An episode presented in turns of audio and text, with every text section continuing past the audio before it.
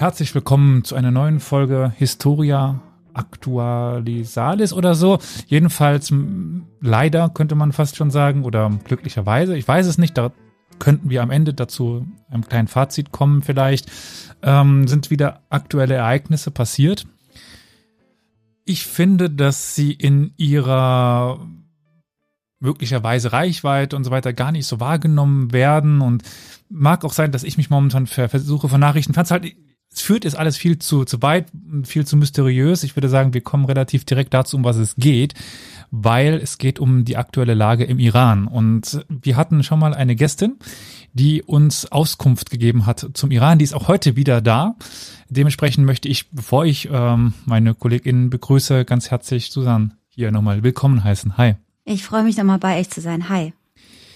Ja, ähm, ich hole noch die anderen kurz ins Boot und dann können wir mal ganz kurz darüber reden, warum du jetzt dazu ja, uns weiterhelfen kannst mit Informationen. Heute dabei die volle Kapelle fast, außer Flo, der hat Internetprobleme, aber an den Rest ist erstmal Hi. Haben Hallo. Hi. Hallo. So, haben wir mal auf die Schnelle gemacht, weil wir heute nicht ganz so viel Zeit haben, weil Susan ist ein ziemlich gefragter Mensch momentan. Warum ist das denn so?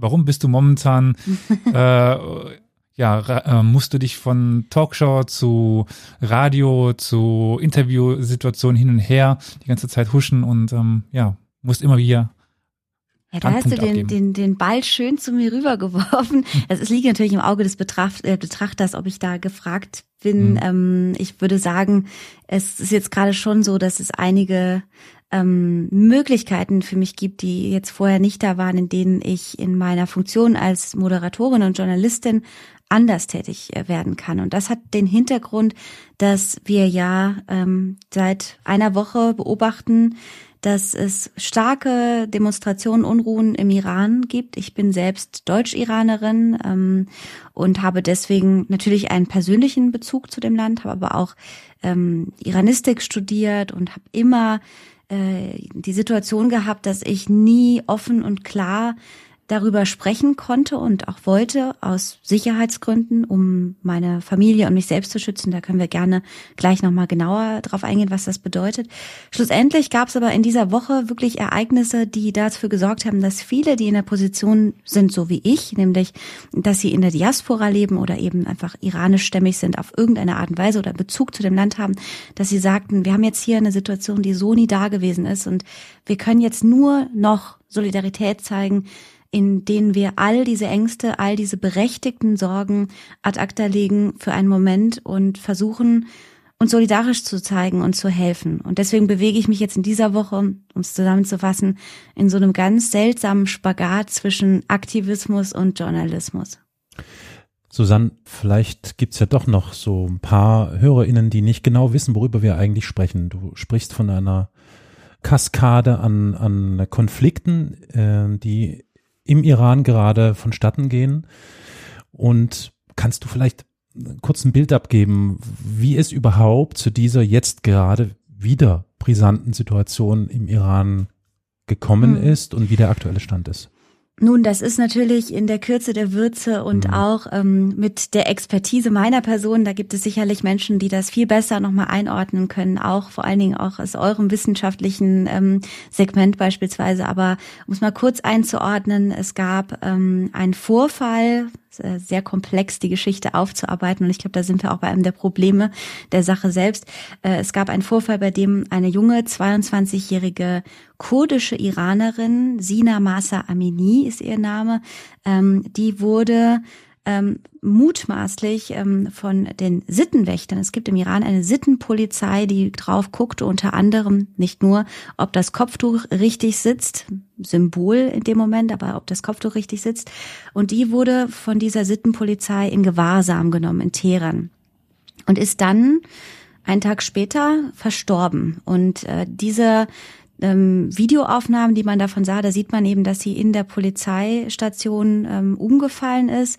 Es gab offizielle Statements durch die, durch die Regierungsseite, dass sie einfach an einem Herzversagen gestorben ist, mhm. aber auch offizielle Meinungen von Ärzten, die sie sogar behandelt haben, deren Stimmen aber auch recht schnell verstummt sind, sagen was anderes, nämlich sie ist ähm, an einer Kopfverletzung gestorben, dass sie nämlich durch diese Sittenpolizei ja missbraucht wurde, eben ähm, Schläge zugefügt bekommen hat an ihrem Schädel und dadurch verstorben ist. Und das hat einen riesigen Aufschrei gegeben, der anfangs so gar nicht absehbar war. Man muss dazu sagen, da gab es dann bei ihrer äh, Beerdigung schon Frauen, die von jetzt auf gleich ähm, auf der Beerdigung ihr Kopftuch runtergerissen haben und mhm. eben zu Ehren dieses verstorbenen Mädchens ähm, und auch um nochmal zu betonen, wie äh, ungerecht das ist, ähm, protestiert haben. Dazu muss man auch sagen, es gab sehr viele Kurden, kurdische Iranerinnen und Iraner am Anfang, die auf die Straße gegangen sind, weil es ja nun auch jetzt hier um eine kurdische Iranerin geht. Und das war bei den letzten Demonstrationen auch anders. Ich komme jetzt direkt auch schon, ihr merkt das ja. zu Dingen, die anders sind. Und ähm, so kam es dann, dass der ganze Ball immer mehr ins Rollen, ins Rollen, ins Rollen kam. Und ähm, letzten Endes und mit natürlich vielen Dingen, die ich jetzt überspringe, kam es dann zu den Protest, äh, zu, äh, zu den Iran-Protests 2022. Nachdem es in diesem Jahr schon 2000 andere kleine Demonstrationen ja. gab, gab es jetzt eine unglaubliche weltweiten Aufschrei und ein ähm, riesige Proteste im Iran jeden Tag, die schon lange nicht mehr um das Kopftuch von dieser jungen Frau nur noch ähm, demonstrieren, sondern es geht jetzt ums große Ganze. Ja, danke für die Zusammenfassung. Ich glaube, du hast das nach, nach meiner ähm, Kenntnis, glaube ich, ganz gut wiedergegeben. Verkürzt natürlich ganz klar, weil das alles ist natürlich eine sehr komplexe Angelegenheit, weil hier, glaube ich, eine ganze Menge Faktoren mit einer Rolle spielen.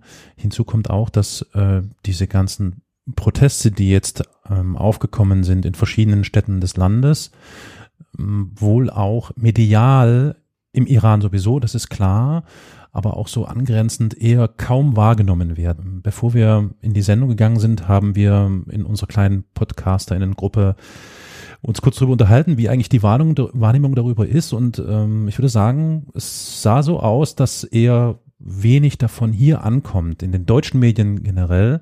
Abgesehen davon, dass natürlich auch im Iran versucht wird, dafür zu sorgen, möglichst nicht allzu viele Informationen und wenn dann eben doch sehr ähm, butterweiche nach außen oder vielleicht auch ins Ausland dringen zu lassen. Wie ist denn deine Wahrnehmung davon? Sprich, dir ist es ja jetzt ein Anliegen, das hast du ja schon eingangs gesagt, möglichst in eine große Öffentlichkeit zu gehen, an eine, trotz der Risiken, die für alle, äh, die jetzt irgendwie an die Öffentlichkeit gehen, da bestehen ist da noch mehr drin? Müssen wir hier in der Bundesrepublik oder überhaupt in Europa mehr darüber sprechen?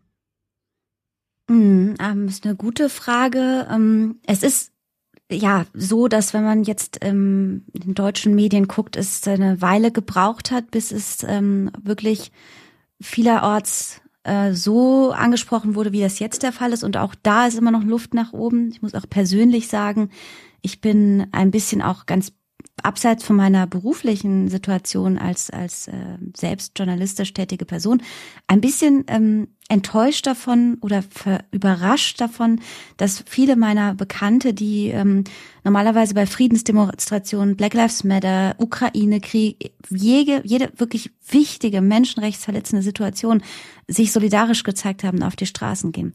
Jetzt haben wir hier, und ich glaube, das spielt auch eine Rolle, dass das so komplex ist und es deswegen auch nicht so einfach greifbar ist für jemanden. Wir haben aber schlussendlich hier auf dem Servierteller eine feministische Bewegung, die es so auf diese Art und Weise noch nie gab, bei denen mhm. sich Frauen und Männer im Iran und außerhalb solidarisieren für das Symbol des Kopftuchs, letzten Endes für eine Revolution, die sich aber solidarisieren gemeinsam. Und es geht ja nicht nur weit um Frauenrechte, es geht ja viel mehr, was alle unsere Werte tangiert. Es geht um die freie sexuelle Entfaltung. Es geht darum, dass ähm, homosexuelle Menschen äh, keine Schwierigkeiten in diesem Land haben sollten. Es geht um wirtschaftliche Sorgen. Es geht darum um Korruption. Das sind alles Werte, ähm, Menschenrechtsverletzungen, die wir ja genauso, wir wollen ja auch genau diese gleichen Werte, die diese Menschen da jetzt gerade versuchen zu schreien und anzustreben. Und um das Ganze verständlich zu machen, muss man auch nochmal die andere Seite sehen. Ähm, im Iran, äh, die haben wir ein, ein Sicherheits, ähm, äh, haben wir eine, eine Regierung, die ähm, in ihrer Form so selten auf der Welt nochmal zu finden ist. Die mhm. haben jegliche Möglichkeiten, Menschen nicht nur zu spionieren, zu alles rauszukriegen, was sie machen, auch in Deutschland, sondern sie schneiden auch das Internet gerade für Iranerinnen und Iraner ab. Die geben gerade in der Stunde über 1,5 Millionen, ähm, äh, ich habe die Zahl heute gehört, auf jeden Fall eine sehr große Zahl, ich bin nicht gut in Zahlen, bevor ich jetzt was Falsches sage, äh, ähm, äh, viele, viele Dollar aus, ähm, die äh, sie dafür nutzen, um das Internet abzukappen. Warum machen die das?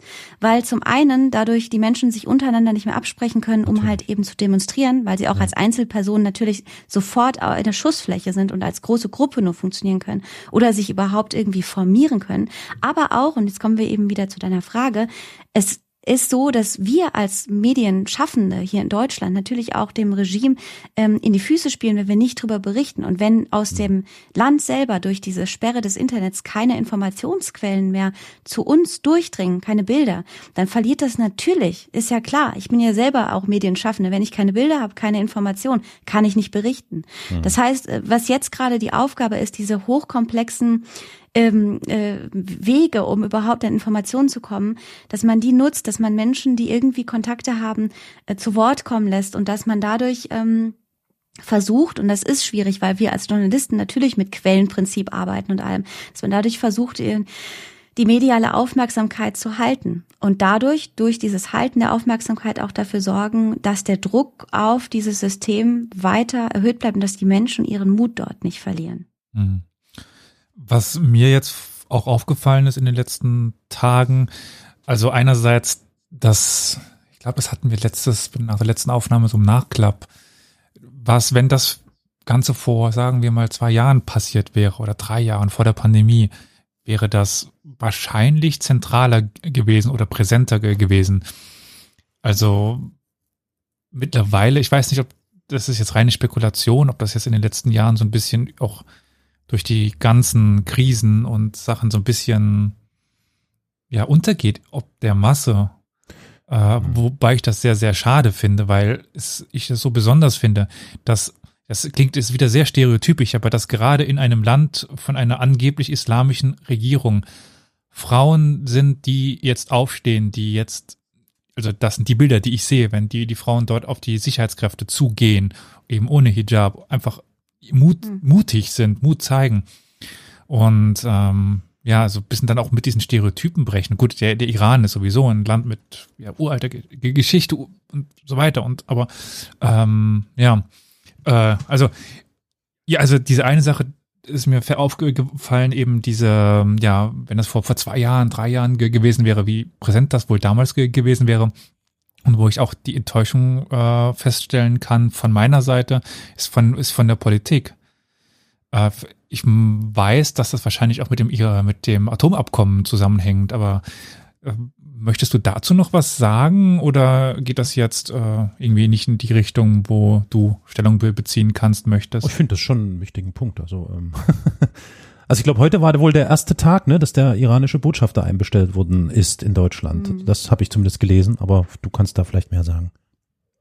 Da waren jetzt irgendwie einige Fragen zusammen äh, Mach die in, letzte. In, in, in dieser Meinung. Und man muss auch dazu sagen, ihr habt jetzt natürlich im, bei diesem großen Fassthema ähm, für, kann man natürlich zu jedem, ja. jedweden Thema nochmal eine Expertin oder Experten mhm. hinsetzen. Meine Stimme ist vor allen Dingen eine Stimme einer Person, die äh, deutsch-iranischen Hintergrund hat, in Deutschland mhm. groß geworden ist, im Iran aber auch studiert hat, das gesehen hat. Ich kann ähm, äh, kann halt sehr greifbar auch ähm, nachvollziehen und, und auch äh, darstellen irgendwie, was tatsächlich die Situation da jetzt bedeutet und vor allen Dingen, worüber man vieler Jahre hinweg auch so die Augen zugemacht hat in Deutschland.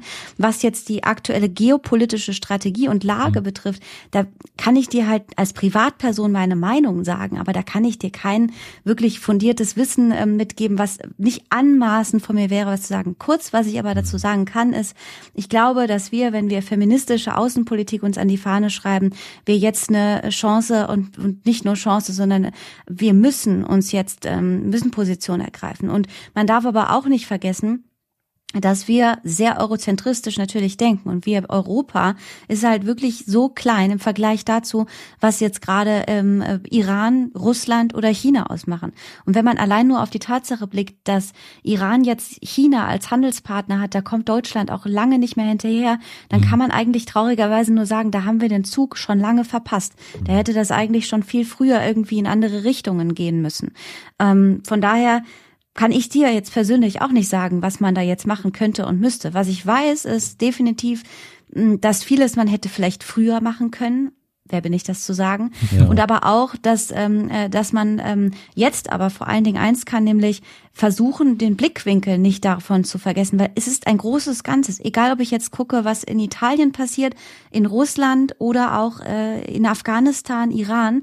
Und da sind ja auch nochmal zwei ganz unterschiedliche Situationen. Aber irgendwie gehören sie alle zusammen. Und wir dürfen, glaube ich, wir, wir müssen das vielleicht als Chance auch sehen, äh, diesen gesellschaftlichen Aufschrei, der jetzt gerade passiert und der immer noch zu leise ist, vielleicht auch als Chance zu sehen, zu sagen, na ja, vielleicht äh, bewegen wir uns jetzt in eine Zeit, sehr optimistisch, in der wir ähm, ja nochmal mehr den Blick auch darauf werfen, welche Menschenrechtsverletzungen gerade passieren und vielleicht auch dadurch mal kurz überlegen, bevor wir äh, woher wir unser Öl kriegen oder mal kurz überlegen, ob wir die Heizung jetzt aus oder anhaben und wer, welche Hände dafür blutig sind oder vielleicht sogar und das ist alles aus einer persönlichen Perspektive raus, vielleicht sogar die Hoffnung haben, dass ähm, ja, dass der Augen dass halt viel mehr Menschen mit ihren mit ihrem Aufmerksamkeit auf diesen ganzen Menschenrechtsverletzungen sind und es vielleicht langfristig dadurch Änderungen gibt. Aber wie gesagt, hier spricht keine Politikwissenschaftlerin und auch mhm. keine ähm, keine Geschichts äh, jemand, der sich mit Geschichte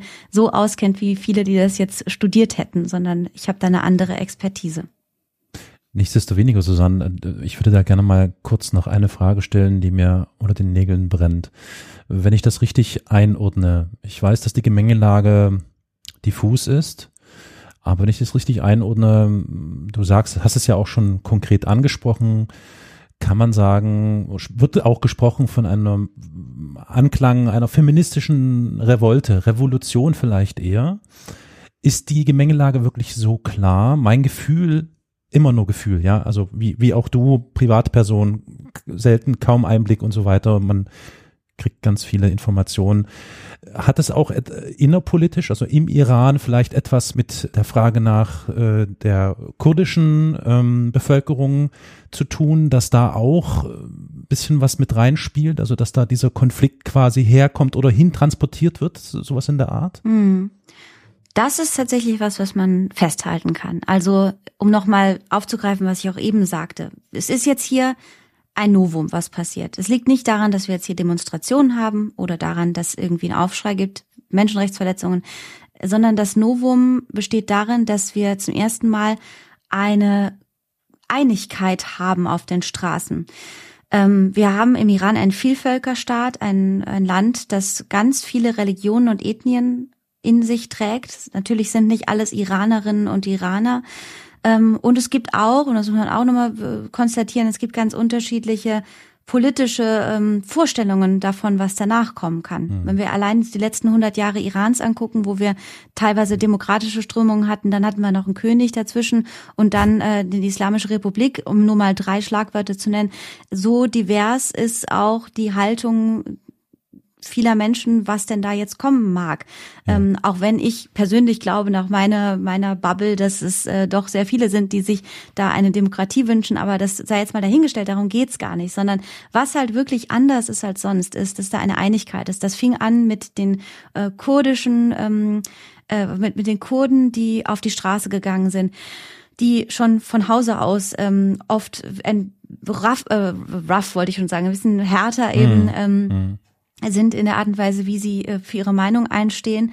Und jetzt sind junge Menschen auf der Straße, so viele junge Frauen, äh, dann auch viele Ältere, die auch teilweise zu den Jungen sagen, tut uns so leid, was wir euch hier äh, ein, für ein Erbe hinterlassen, ja. ähm, bis zu ganz unterschiedliche Religionen und Ethnien, die jetzt alle gesammelt, sie wissen nicht, was danach kommt, aber sie wissen eins, wir sind alle gemeinsam gegen das, was jetzt gerade ist. Und das ist definitiv ein Novum.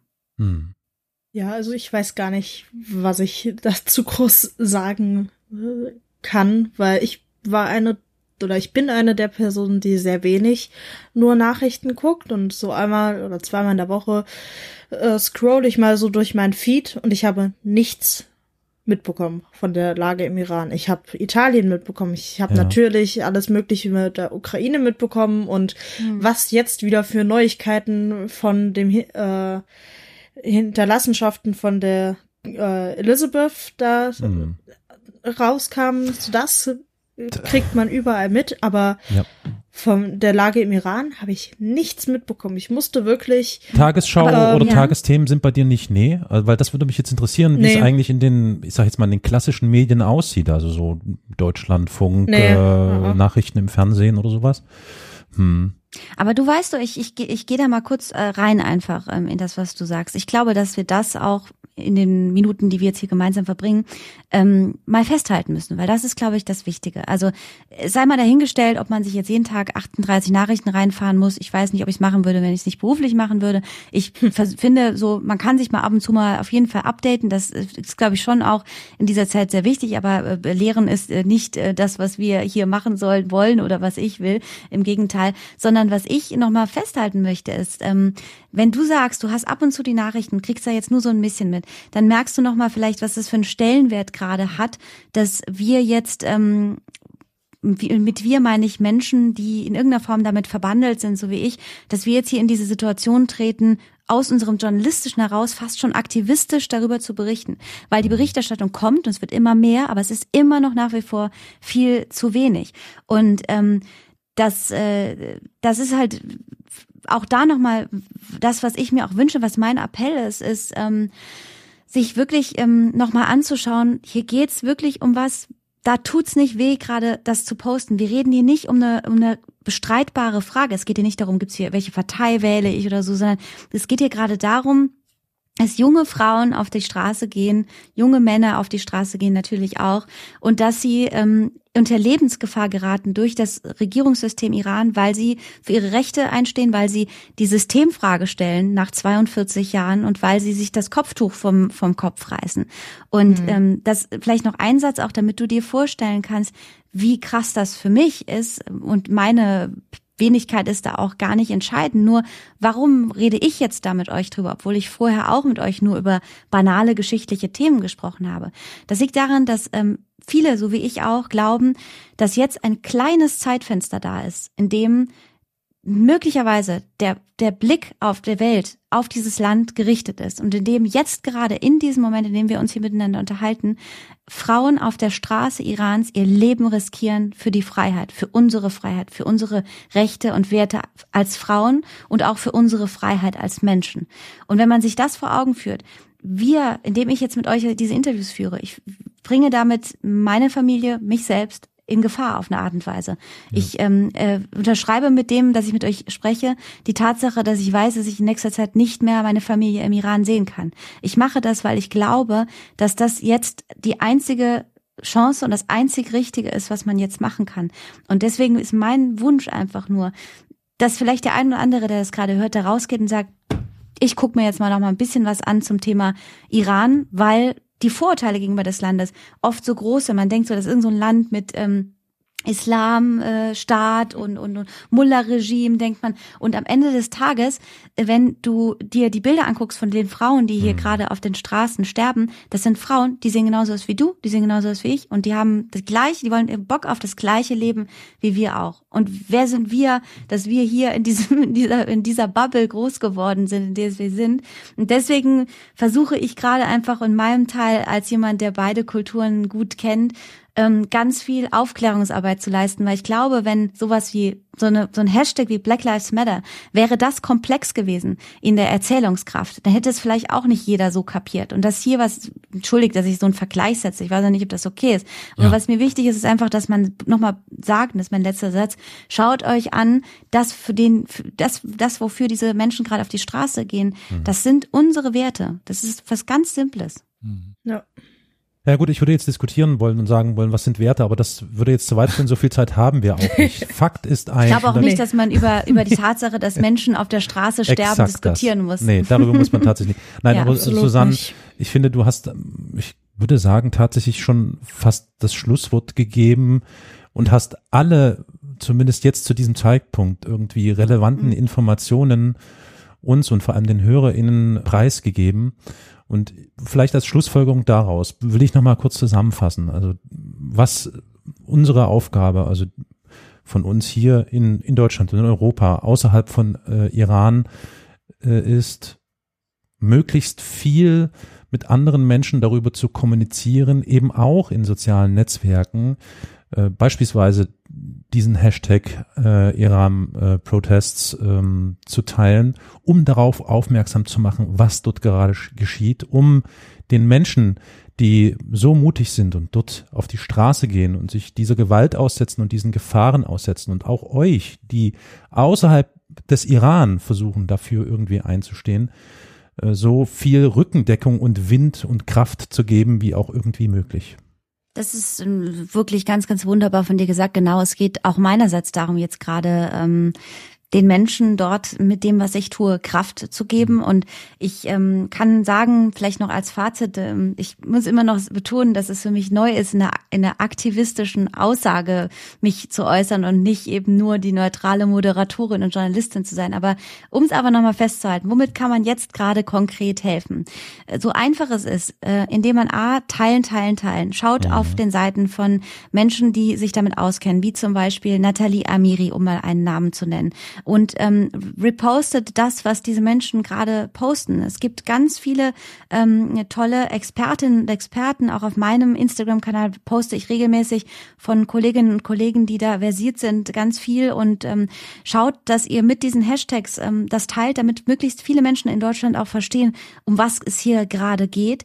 Was man auch machen kann, wenn man sagt, ich möchte mich solidarisieren, ist, geht mit uns zu den Demonstrationen. Es gibt gerade ähm, wirklich, und das äh, poste ich auch auf meinem Kanal, ähm, äh, deutschlandweit, weltweite Demonstrationen. Mhm. Und es, wenn man da es schafft, ein paar tausend Leute zusammenzukriegen, hat das eine Schlagkraft und macht nicht nur Iranerinnen und Iranern dort Mut, weil die kriegen das ja, ja. schon mit durch Proxy-Server, sondern äh, sorgt auch dafür, dass der Druck auf die Politik weiter hoch bleibt. Und wer dann sagt, hm, ich habe noch nicht genug, der kann natürlich auch an Hilfsorganisationen weiter Geld spenden oder ähm, selbst auch in die Situation treten, sich äh, selber einen Server aufzubauen. Denn es gibt gerade auch auf ganz vielen Plattformen Tipps und Tricks, wie man es schaffen kann, ähm, von seinem Computer aus einen Server freizulegen, damit Menschen im Iran, die gerade das Internet abgeschnitten kriegen, noch einen Tag länger Internet kriegen. Das in Kürze, da könnte man auch noch mal viel drüber ja. quatschen, aber ja. das sind alles Möglichkeiten, wie man jetzt konkret helfen kann. Okay. Und ich finde es unglaublich, ähm, ja, wie soll ich das ausdrücken, hoffnungsvoll in einer Zeit, wie wir momentan leben, in der es tagtäglich eigentlich in unserer Wahrnehmung nur schlimmer wird, dass es dann trotzdem solche Nachrichten gibt, dass nun die Möglichkeit, alleine, dass die Möglichkeit besteht, dass sich im Iran etwas ändern könnte. Und das gibt mir aktuell doch wieder so ein bisschen Hoffnung, dass da was passieren könnte. Und es kann natürlich enden wie der arabische Frühling, es kann aber auch anders kommen. Es kann, ja, in einem anderen Iran dann enden. Und das hoffe ich, weil dieses Land mich ja schon lange begleitet und ich es immer so schade finde, was darüber mhm. alles, also welche Vorurteile existieren, aber auch wie sehr dieses Land von gewissen Personen instrumentalisiert, benutzt wird und so weiter. Also alleine, dass du sagtest, dass du die Hoffnung hast, dass sich etwas ändern kann. Jetzt noch gar nicht darum, wohin es sich ändert, aber das gibt dann doch ja Hoffnung für auch etwas Gutes in der Zukunft. Also auch von meiner Seite nochmal vielen Dank, dass du hier jetzt so schnell auch, das äh, sollte man nochmal ganz klar artikulieren, ganz klar sagen, so schnell bereit warst, uns mhm. da jetzt ein paar wertvolle Aussagen hier zu, zu leisten. Also vielen, vielen Dank. Für euch immer, hat mich sehr gefreut. Wer war das, den du uns empfohlen hattest? Ich schreibe euch gerne noch mal ein paar ähm, Namen, die ja, ihr bitte. gerne auch noch mal mit raussendet. Ähm, ja, zum genau. Beispiel, ich hatte eben meine ganz wunderbare Iran-Expertin, Kollegin und Freundin Nathalie Amiri genannt. Mhm. Ähm, es gibt aber auch noch ganz viele andere Namen. Zum Beispiel Düsen Tekal ist auch gerade sehr, sehr aktiv und mhm. hat auch heute zu einer riesigen Demonstration in ähm, Berlin aufgerufen. Das war auch wirklich ganz äh, erwähnenswert. Oder um noch eine zu nennen, Gilda Sahebi, die auch jeden Tag ähm, Deutsch-Iranerin ganz, ganz viel ähm, postet und macht. Und natürlich auch noch ein Tipp WDR 4U, die auch auf Deutsch und Persisch jeden Tag ganz, ganz viele Informationen teilen. Ich rede und tippe währenddessen die Namen auch nochmal für euch in Sehr den gut. Chat. ja. Gut, Susanne, also dann auch von meiner Seite vielen Dank, dass du so schnell und vor allem auch so auf den Punkt versucht hast, alles Nötige in die 30 Minuten hineinzupacken, die wir grob hatten oder haben. Ich wünsche dir und ich wünsche allen, die du kennst, viel Kraft und Energie und Durchhaltevermögen und wünsche mir natürlich auch, dass wir vielleicht eine etwas äh, ruhigere und vielleicht auch etwas gut gelauntere, motiviertere, wie auch immer, Sendung noch einmal zum dritten Mal übrigens wiederholen könnten. Und bis dahin, ja, alles Gute und ganz viel Kraft an dich. Vielen Dank und ja, teilt mit mir die News, das ist ganz wichtig gerade. Danke fürs Sprechen mit euch. Vielen Dank dir. Danke, danke auch für die Tipps, was wir jetzt machen können. Danke, ciao. Tschüss. Ciao.